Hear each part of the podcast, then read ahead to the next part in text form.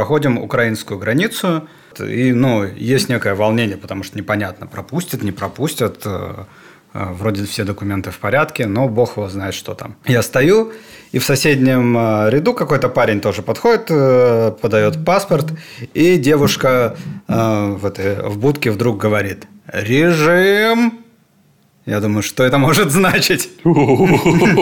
Приходит солдат в военной форме и забирает паспорт Подожди, парня. подожди секундочку. Ты же, ты же киношник. По словам режим, ты должен был понять, э, что солнце садится, и остался час на самую главную съемку. Да, возможно... Окей, пришел чувак, забрал паспорт. Да, и, возможно, парень увидел, как садится солнце в аэропорту, хотя мы прилетели утром.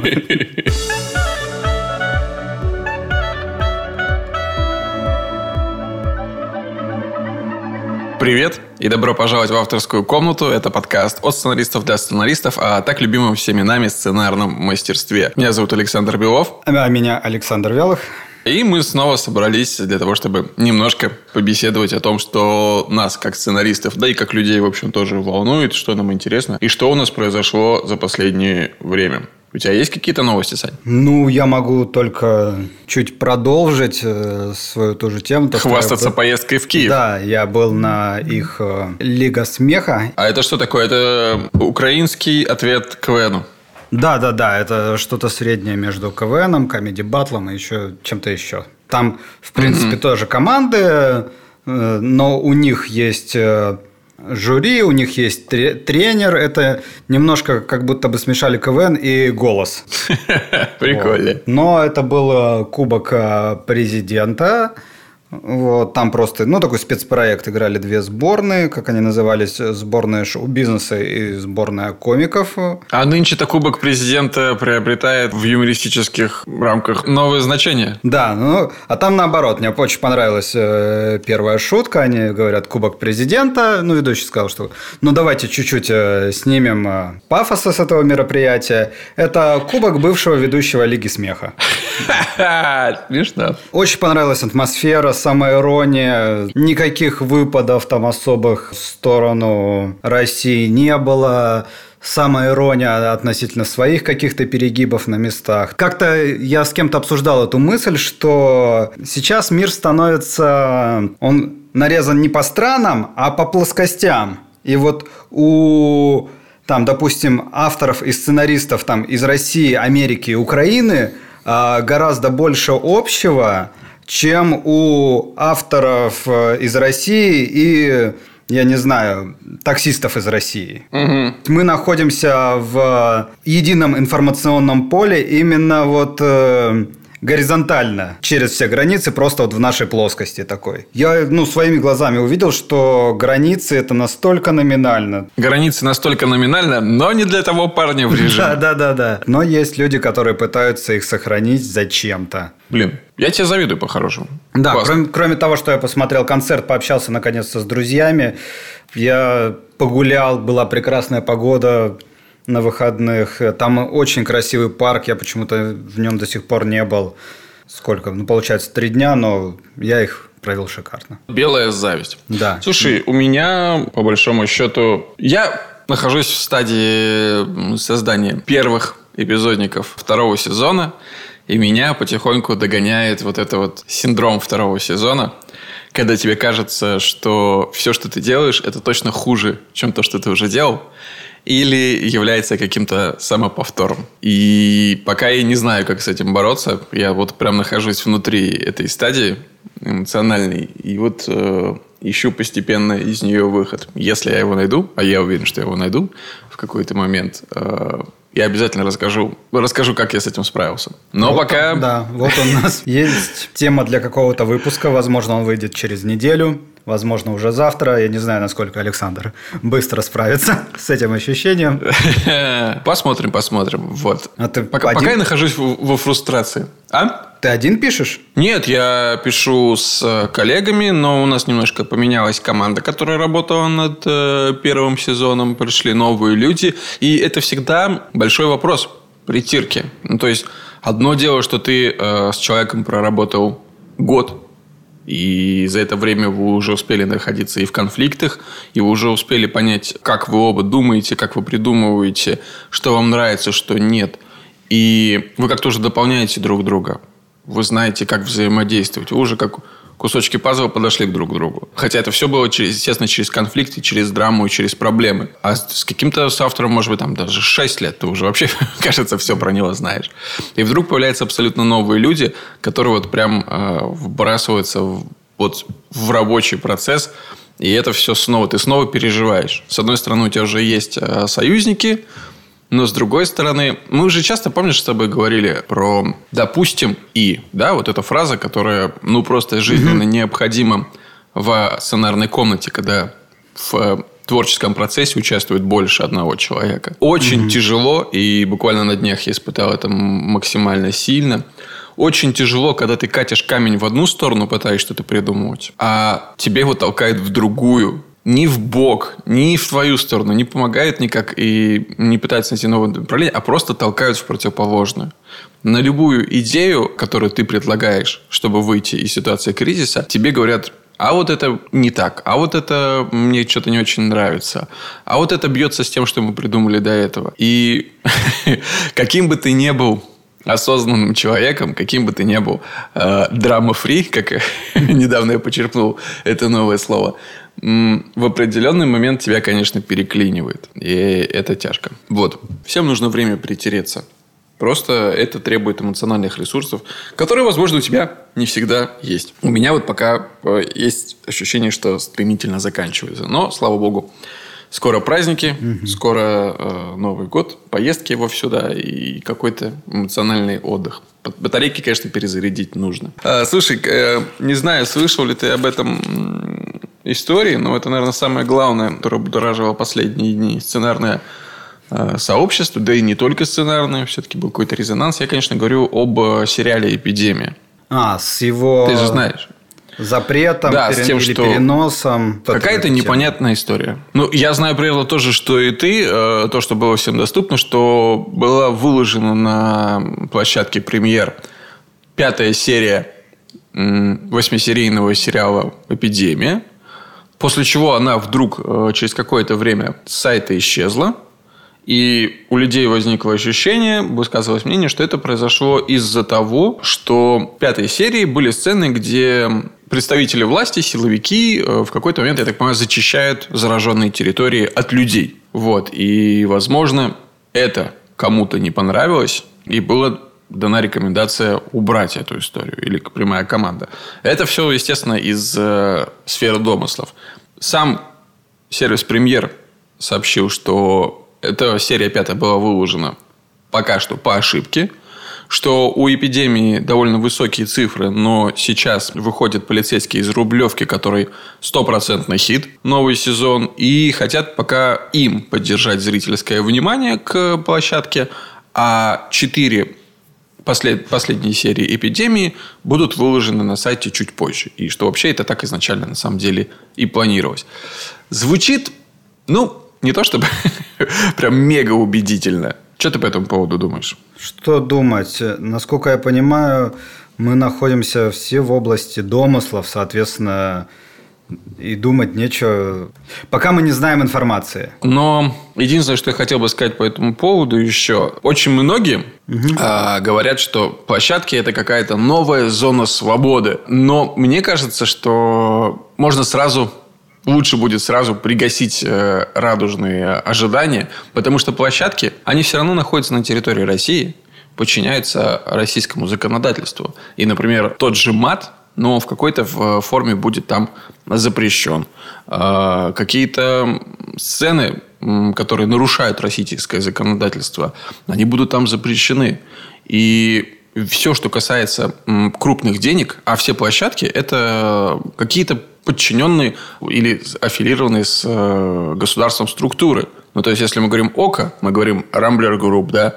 Если мы говорим э, Яндекс, мы знаем, как э, недавно с советом директоров, какая у Яндекса произошла ситуация. Если мы говорим Премьер, мы понимаем, что это Газпром-Медиа. Так что, все равно какие-то ограничения, рекомендации, которые сверху будут спущены, ну, они, возможно, неизбежны. И это нужно прекрасно понимать. Если э, ты хочешь прям территорию дикого безудержного фронтира, может быть, только YouTube. Но даже с YouTube, насколько мы знаем, выпиливаются отдельные произведения.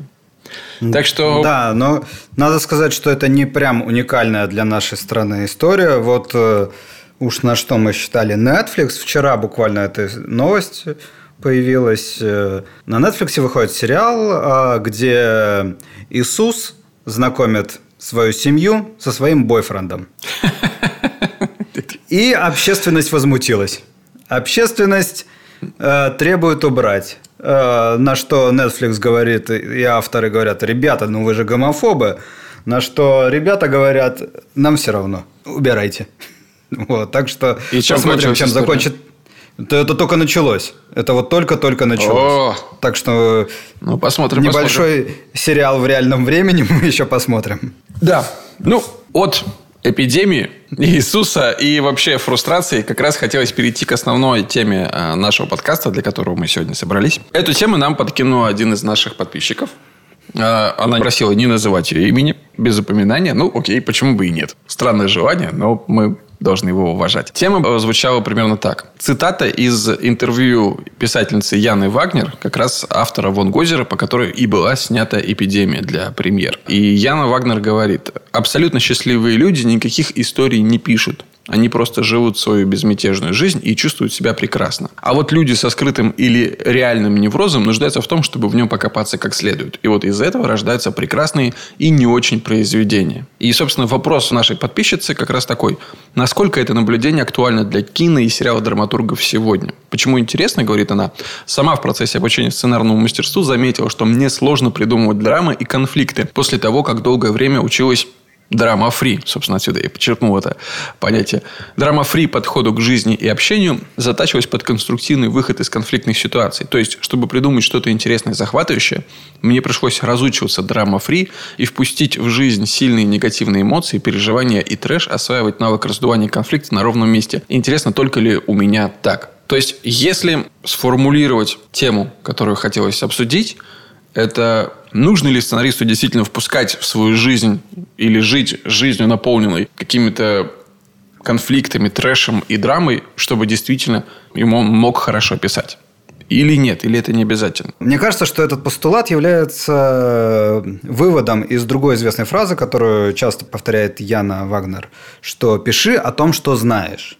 И второй, как бы второго правила в том, что ну, история – это всегда проблема, это преодоление какой-то проблемы.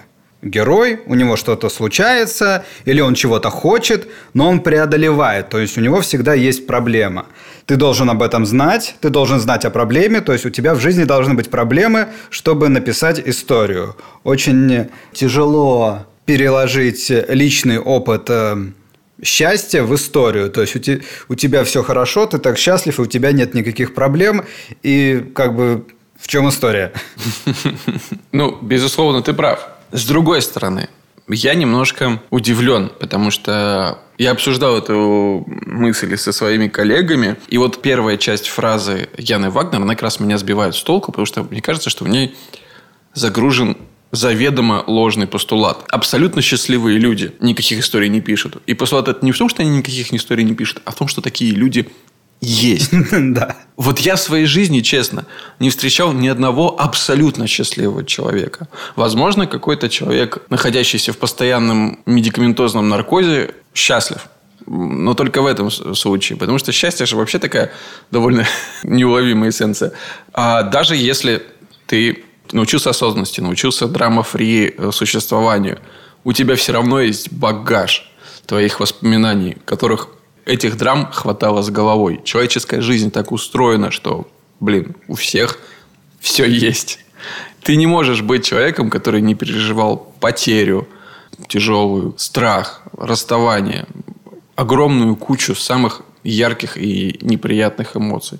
И вот весь этот твой багаж, который у тебя был, даже если ты сейчас живешь в бесконфликтной ситуации, уединился в лесу в сторожке и кажешься себе самым радужным человеком на свете, весь этот твой багаж с тобой, это и есть твой писательский материал. Ты все равно его можешь перерабатывать и должен, как мне кажется, перерабатывать. Это же еще важный момент, о котором часто говорят, о том, что очень трудно написать прям из боли, да, вот эта фраза, которую часто использует Александр Молчанов.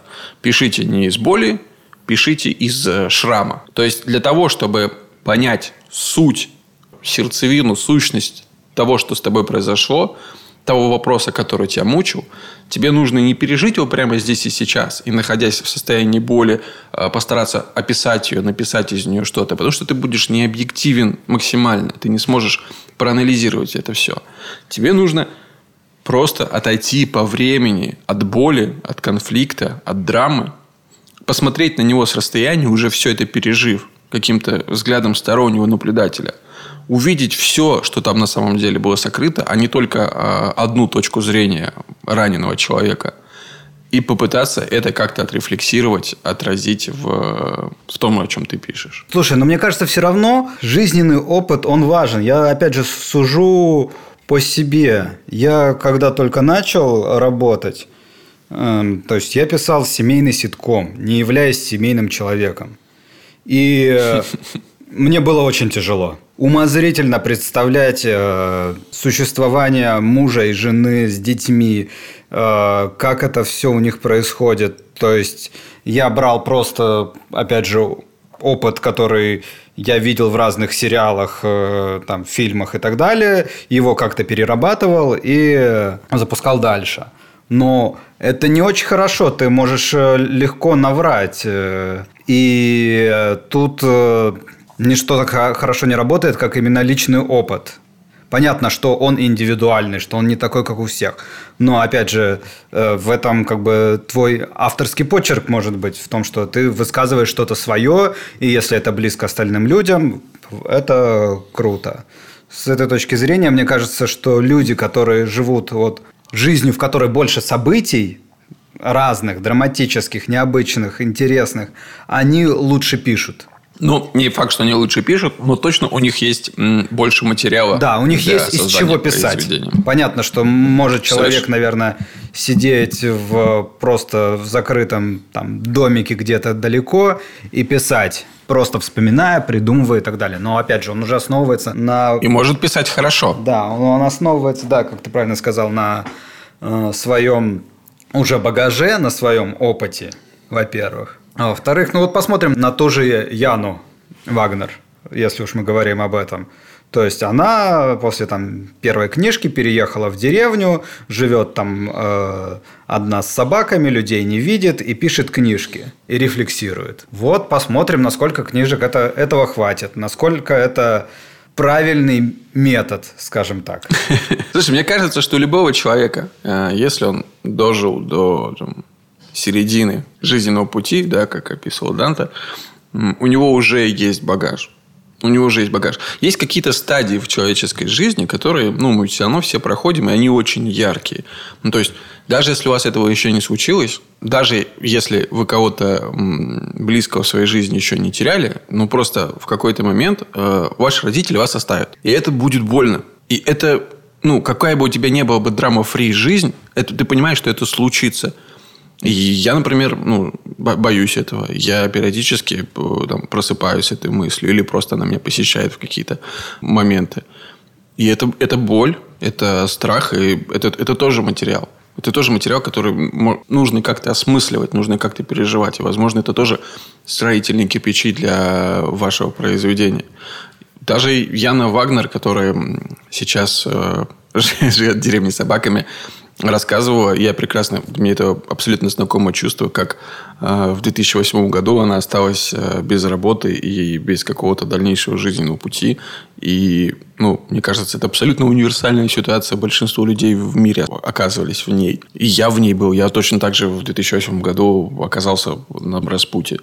И тоже каким-то чудом абсолютным пришел вот к писательству. Мне дико повезло. Ну, мне теперь есть о чем, о чем рассказать. Я помню, как, когда я, мы уже писали физрука, и с нами был наш коллега Барри Блаунштейн, а, у меня родилась дочь. И я пришел на работу, в офис, опоздал, естественно, потому что мне нужно было съездить в роддом, какие-то вещи отвезти. И Барри спросил, почему я опоздал. Я сказал, что вот так, мы вот так, по событию, у меня родилась дочка сегодня. Он говорит, о, теперь ты станешь гораздо более лучшим писателем.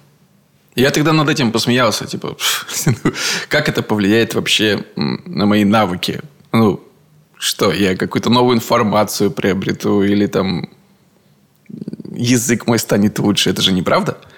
Оказалось, что, конечно, он был абсолютно прав, и речь шла совсем не о непосредственно навыках, а о том багаже опыта, который мне э, предстояло получить от тех абсолютно новых, но при этом универсальных, знакомых э, всем, всей аудитории, с которой мои произведения будут когда-либо разговаривать, эмоциях, опыте.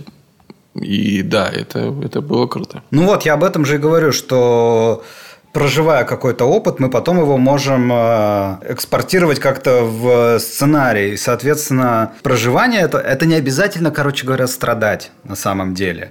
А, здесь вообще заложено, мне кажется, тут надо разделить. Вот сейчас я понял. Есть первая вещь, это жизненный опыт, он может быть разным, хорошим, плохим, э, разным. Вообще не в контексте этих двух понятий даже. Просто ты встретил интересного, неинтересного человека. Я вот э, угу сейчас э, перед работой зашел позавтракать, и там официант, который, э, наклоняясь, ну, принимая заказ, очень близко к тебе наклоняется и смотрит прямо в глаза. И это очень странно и весело. И я подумал, что Типа, надо сделать такого человека куда-то. Это очень смешной образ и странный. У него глаза огромные, он просто тебе в душу смотрит и спрашивает, что ты хочешь. Вот. И это, какой То есть в этот момент... Это просто... В этот момент ты испытываешь дискомфорт. Да-да-да. Это дискомфорт, дискомфорт но тебе одновременно смешно от этого. Ну, от того, что ты понимаешь что человек хочет как лучше. Вот скажи, стал ли ты в этот момент менее счастлив? Не стал я менее счастлив. Я посмеялся над этим процессом, решил запомнить. Вот и все. Но неловкая ситуация вот. возникла, ты испытал какую-то э, эмоцию, да, довольно, да, да, да, возможно, не очень приятную, но тем не менее интересную. И ты из нее уже можешь что-то э, рассказать, чем-то ну, то поделиться. Есть, то есть это просто, да, будет э, в какой-то там серии, в каком-то месте немножко неловкая ситуация для главного героя, которую я почувствовал, прожил и теперь могу кому-то передать. То есть плохой какой это опыт? Ну, Драма? Вот теперь... это? Нет, это просто опыт. А теперь просто мне кажется, что... Ну, я-то точно, возможно, и слушатели подкаста э, будут ждать твоего следующего сериала, смотреть и искать момент, в какой серии это появится. Да, я... Так вот, к чему я все вел? К тому, что это одна часть. А есть вторая часть не про опыт, а про внутреннее чувство, которое э, как бы заставляет тебя не то что писать, вот тоже Яна Вагнер говорит, что вот э, пишут те, кто не могут не писать, или там, ну, то есть тебе это нужно, при том, что она сама достаточно поздно начала писать и до этого прекрасно не писала. Дело не в этом, но мне кажется, что чтобы добиваться именно успеха, определенная какая-то рефлексия или вот эта вот недостаточность внутри, она должна быть. Побеждают же всегда, ну, вот в таких областях фанатичные люди. Я когда играл в КВН, это же очень большая выборка людей, и кто-то начинает, кто-то продолжает. У меня получилось выиграть там в каком-то, ну, высшую лигу в какой-то момент. И вот туда, до самой вершины, доходят только фанатики, которые отказываются там от сна, от личной жизни, там, рушат институты свои, все остальное – только бы вот дойти до этой цели. Ну, согласись, это не очень адекватное и здоровое поведение. То есть за, за этим явно что-то стоит, э, какая-то внутренняя потребность неудовлетворенная. И ощущение, что вот если ты добьешься этой цели, тебе станет немножко получше. И, ну, с писательством ведь так же, ведь это же не эм, ноутбук на берегу моря. Это же 6 часов, 6 дней в офисе. А бывает и там до 12 часов ночи, вспомню, как мы серии сдавали. И позже мы уезжали. Да. То есть, ну, это же ну, не совсем здоровое поведение. И есть еще вот какой момент. Обсуждая с э, друзьями нашу тему сегодняшнего подкаста, я подумал о том, что, возможно, это какое-то оправдание даже для себя. Мы часто... Ну, писать тяжело. Это мы понимаем все. Я думаю, это каждый человек, который пытался писать, если он не конченый графоман, он понимает, писать это тяжело. И не всегда получается. И мы часто говорим себе, почему у нас не получается. Я не выспался. А, был трудный день. Э, мне что-то мешает. Э, нет вдохновения. И, и так далее.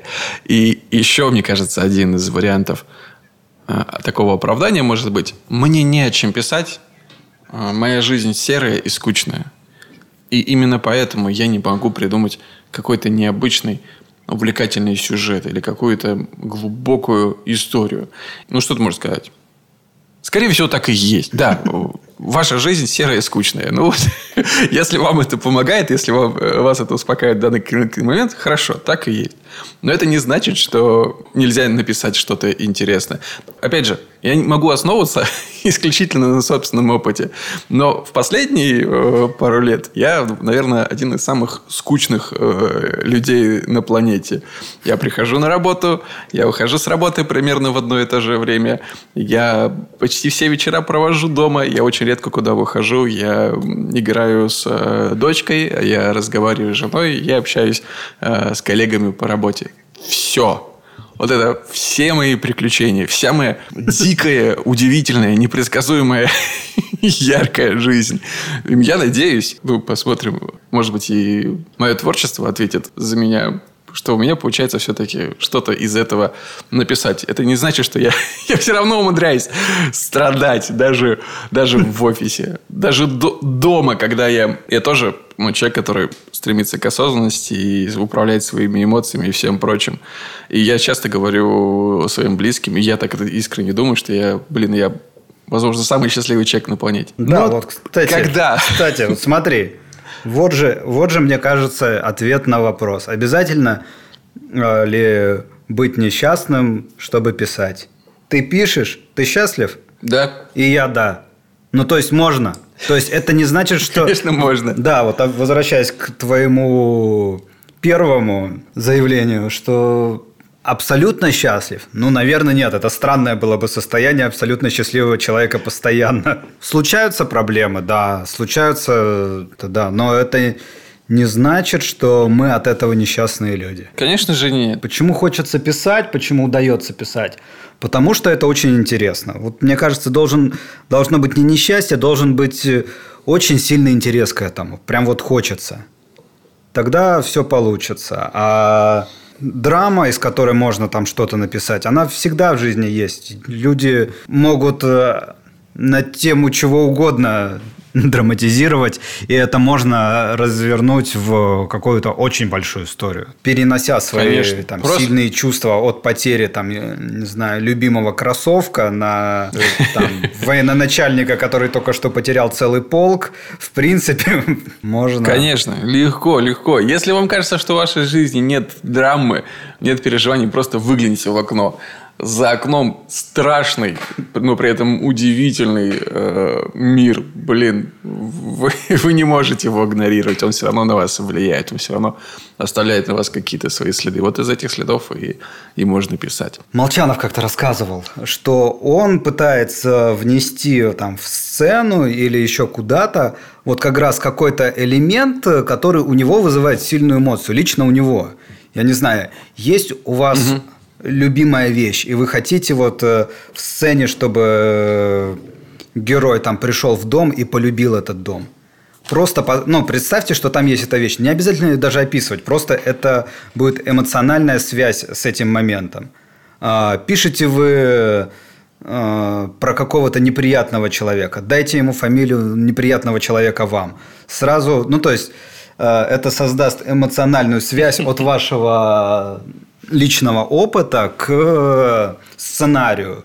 Вот эту трубочку, по которой можно перелить туда из, э, там, из своей головы вот эти эмоции. То есть не обязательно участвовать во Второй мировой войне, чтобы писать про нее. Понятно, что было бы лучше, но участвовать... Но вы не успели. Да, вы не успели. Можно просто в драке поучаствовать и тоже понять, как было страшно, больно и написать да. об этом. Да, да. Ну и давай ответим на вопрос. В нашей группе ВКонтакте «Авторская комната» есть обсуждение, где вы можете оставить свой вопрос, который мы впоследствии разберем или сможем на него ответить. По крайней мере, постараемся на него ответить э, в рамках нашего подкаста. И, собственно, вот если сейчас туда заглянуть и выбрать что-то из того, что есть, да, прям по порядку. Чем отличается сценарий сериала э, для интернет-платформ от сценария сериала для эфирных каналов, помимо тематики персонажа? Спрашивает нас Галсан Нанзатов. наш слушатель и уже добрый приятель. Что ты думаешь, Саш? Чем отличается сценарий сериала для интернет-платформ от сценария сериала для эфирных каналов? Ну, первое, это, конечно, длительностью. То есть в интернет-платформах нет такой жесткой привязки к сетке телевещания, что вот э, есть два формата, там полчасовой, часовой и все. Ну, по крайней мере, для сериалов. Угу. И вот ты должен в один из них поместиться, там с точностью, по-моему, не помнишь э, эти границы? Типа 22-24 минуты вот в этих границах, кажется. Я сейчас могу наврать точно. Но, короче говоря, вот за... Не-не, то есть ты, ты абсолютно прав. 22-24, все правильно. Все там зависит от рекламной паузы. Но это вы самый максимальный 24 и самый минимальный порог 22. То есть вы себя. должны сдать, ну, написать, снять и сдать серию вот с зазором попасть в этот в 2 минуты. Это достаточно ну, точная угу. история. А на интернет-площадках такого нет. Просто плюс-минус, ну то есть 17, 25, ну кто как договорится. Мы сейчас вот попробуем делать э, на Иви э, получасовые детективы. То есть есть ощущение, что 40 минут длинновато уже сейчас, ну, а вот угу. э, детектив, но получасовой, вот ну как бы такого формата я на телеке не видел. А мы сейчас попытаемся сделать. Прикольно. это не такая жесткая привязка формата именно к времени. Темы, э, о которых вы хотите рассказать, которые, конечно, в каналам, точнее, площадкам э, интересно то, что условно не может показываться на телевизоре. То есть что-то чуть более острое. То есть, условный «Звоните Ди Каприо» вряд ли бы вышел на каком-нибудь телеканале.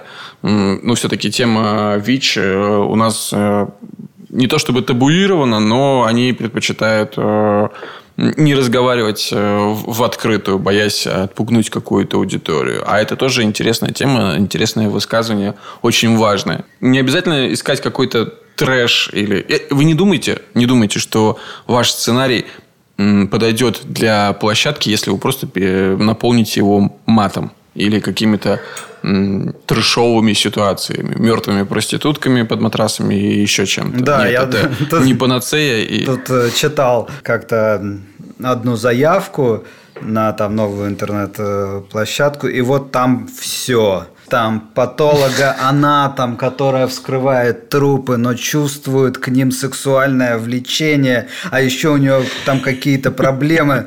Ну, то есть попытка вот сделать типа как в Нетфликсе. Вот прям вот только... Ну, трэш ради трэша. Он... Только без внутреннего содержания.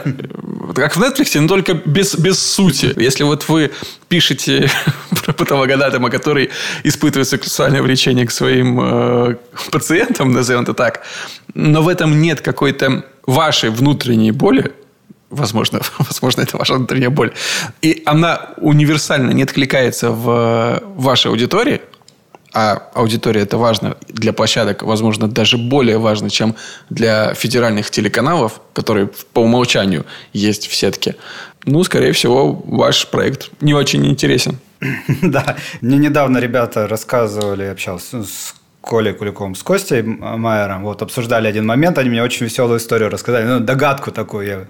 Посмотрели они один э, новый фантастический фильм и сказали, что это карго-фантастика. Э, ты знаешь, что такое культ карго? Это в странах третьего мира э, поклонение условно говоря, самолету, который пролетает и сбрасывает. Да, то есть история такая. Жили племена, и они увидели, что белые строят аэропорты маленькие, и туда прилетают самолеты и привозят им еду и оружие. И они подумали, естественно, не, не понимая, как это устроено, что типа это некая божественная это боги. история. Да, это боги, которые спускаются с небес и приносят им все. И значит, нужно делать так же. И они построили из веток э, аэропорт, маленькую копию аэропорта. Ну, точнее, не маленькую, в натуральную величину аэропорт они построили, просто небольшой, островной. И сели ждать, когда к ним прилетят тоже боги на самолетах и привезут еду и оружие. И, соответственно, карго-фантастика – это тоже типа создание из палок и веток того же самого в надежде, что так и произойдет. Это тот же успех. Да, соответственно... Кажется, вот... я знаю, о каком фильме идет речь. С Netflix, вот с попыткой э, скопировать Netflix, э, некоторые попадают в ту же самую ловушку. Сделать визуально предмет, напоминающий другой, и ждать от него такого же результата. Вот все, кто собирается сделать так же, сначала разберитесь, о чем там истории, в чем глубина истории, а потом уже, если нужно, то показывайте, да, как, как-то по-другому это все какой-то, ну, э, те вещи, которые не принято показывать по телевизору, но они должны быть зачем-то а не ради того, чтобы шокировать. Да. Надеюсь, Галсан, мы ответили на твой вопрос. Ну что, Сань, да. спасибо тебе огромное за твое участие, за сегодняшнюю беседу. Было классно. Да, Мне кажется, да, что да. это было продуктивно. И какие-то неврозы с меня, по крайней мере, то, точно с него. Так что Все, давайте, да, пока. Оставаться Услышимся через неделю. людьми и продолжать писать. Это можно. Пока. Пока.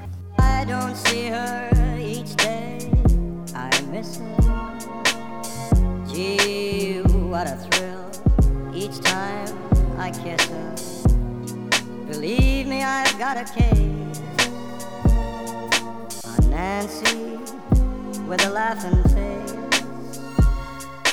I don't see her